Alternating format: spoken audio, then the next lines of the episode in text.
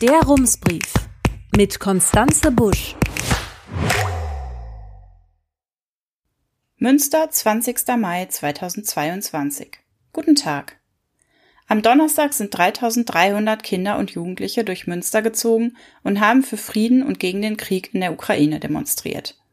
Sie hatten eine Bühne angemietet und vor dem Schloss aufgebaut. Von dort machten sie sich mit vielen Plakaten und Bannern auf den Weg durch die Innenstadt. Mit dieser Aktion haben sie es nicht nur in die Zeitung und in die WDR Lokalzeit geschafft, sondern auch in die überregionalen Medien. Die Süddeutsche Zeitung, die Zeit, das Magazin Stern und andere große Titel übernahmen die Meldung der deutschen Presseagentur und berichteten über die Aktion. Am Samstag geht es gleich mit der nächsten Demonstration weiter. Angestellte der Uniklinik und BürgerInnen, die sie unterstützen möchten, werden sich um 12 Uhr am Hauptbahnhof auf den Weg machen. Das Klinikpersonal streikt seit knapp drei Wochen für bessere Arbeitsbedingungen, vor allem für bessere Personalbesetzungen und Freizeitausgleiche. Heute haben in Köln die Verhandlungen zwischen den Vorständen der Unikliniken in Nordrhein-Westfalen und der Gewerkschaft Verdi begonnen. Der Streik geht aber bis mindestens nächsten Donnerstag weiter. Über dieses Thema berichten überregionale Medien eher sparsam. Vereinzelt taucht eine DPA-Meldung auf, etwa in der Süddeutschen Zeitung. Und es gab einen Brennpunkt in der Show der Comedienne Caroline Kebekus. Wir gehen von der Demo ins Rathaus. Dort hat der Rat am Mittwochabend wie erwartet mit einer großen Mehrheit für den Musikcampus gestimmt. Beziehungsweise für den Grundsatzbeschluss, dass Münster den Musikcampus haben möchte, sofern es finanziell hinhaut. Wenn Sie mehr über diesen Kompromiss wissen möchten, hören Sie am besten nochmal den Rumsbrief von Dienstag. Und an dieser Stelle, beim Geld, bleiben auch nach der Ratssitzung einige Fragezeichen. Eines davon hinter der Summe von 65,2 Millionen Euro. So viel Geld müssen Stadt und Uni gemeinsam auftreiben, ohne ihre eigenen Haushalte zu belasten. Sie müssen sich also um Fördermittel von Land und Bund bewerben und bei privaten SponsorInnen anklopfen. Knapp die Hälfte, 31,6 Millionen Euro, ist der städtische Anteil dieser noch zu findenden Summe.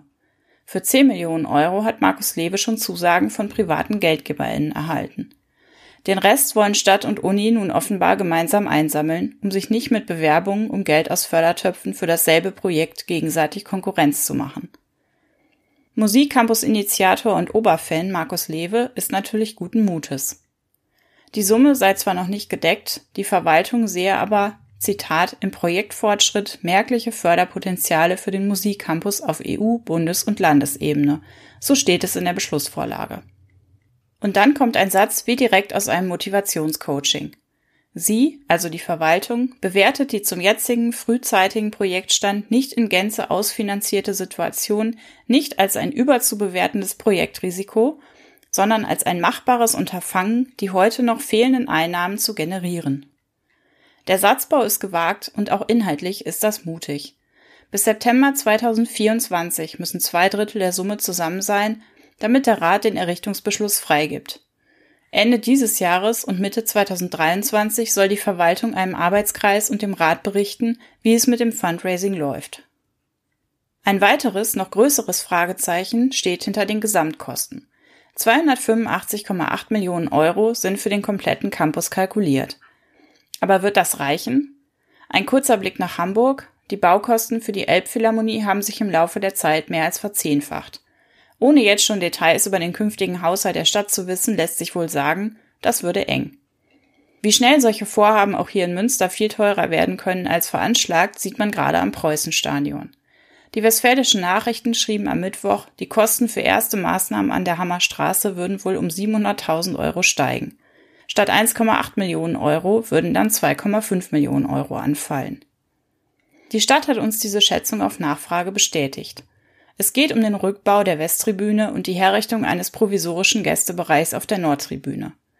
Als Gründe für die stark steigenden Kosten zählt die Stadt in ihrer Antwortmail die allgemein hohe Auslastung der Baubranche, die teils geringe Verfügbarkeit von Materialien und die Energiepreissteigerungen infolge des Krieges in der Ukraine auf.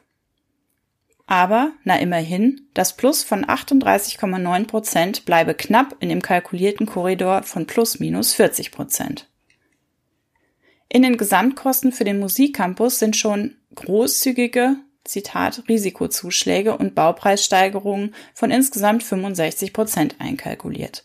Aber die Beschlussvorlage deutet auch gleich an, dass das nicht reichen könnte. Zitat, die aktuellen und extremen Entwicklungen, bedingt durch die Corona- und Ukraine-Krise, Lieferengpässe und Auswirkungen der aktuellen politischen wie wirtschaftlichen Situation waren nicht vorhersehbar. Es ist derzeit ebenso wenig seriös wie belastbar einschätzbar, wie sich die Baukosten in den nächsten Jahren entwickeln werden. Moment mal, die Corona-Krise war nicht vorhersehbar? Die Kalkulation, von der hier die Rede ist, hat die Verwaltung laut Vorlage im Dezember 2021 erstellt. Aber gut, wir lassen das mal so stehen und halten fest, niemand kann seriös einschätzen, was das Projekt kosten wird und welche Folgen die Krisen, die Inflation und die unklare Entwicklung der Zinsen noch auf den städtischen Haushalt haben werden. Die Mehrheit der Ratsleute will es dennoch mit dem Musikcampus versuchen. Schließlich behalte der Rat ja die Kontrolle und könne die Reißleine ziehen, wenn es zu teuer würde. So sagt es Marius Herwig von der SPD. Vor der Abstimmung kam die obligatorische Debatte, die in diesem Fall zu einem großen Teil aus Lobesworten bestand. Die aufs äußerste ausgereizte Fußballmetapher erspare ich Ihnen hier mal. Wir springen direkt zum Ende. Abstimmung, Auszählung, Applaus. Unter den PolitikerInnen, die gegen den Campus stimmten, waren mit Leandra Pretzel, Anne Herbermann, Otto Reiners und Annika Bürger auch vier Mitglieder der Grünen. Leander Pretzel sagte in der Debatte, für sie sei das eine Frage der Prioritäten. Sie würde Geld, personelle Ressourcen und auch die Aufmerksamkeit von Stadtverwaltung und Politik lieber in den Klimaschutz und die Klimaanpassung investieren. Ulrich Toden von der Linken sagte, er bezweifle, dass die Politik die finanzielle Reißleine tatsächlich ziehen werde.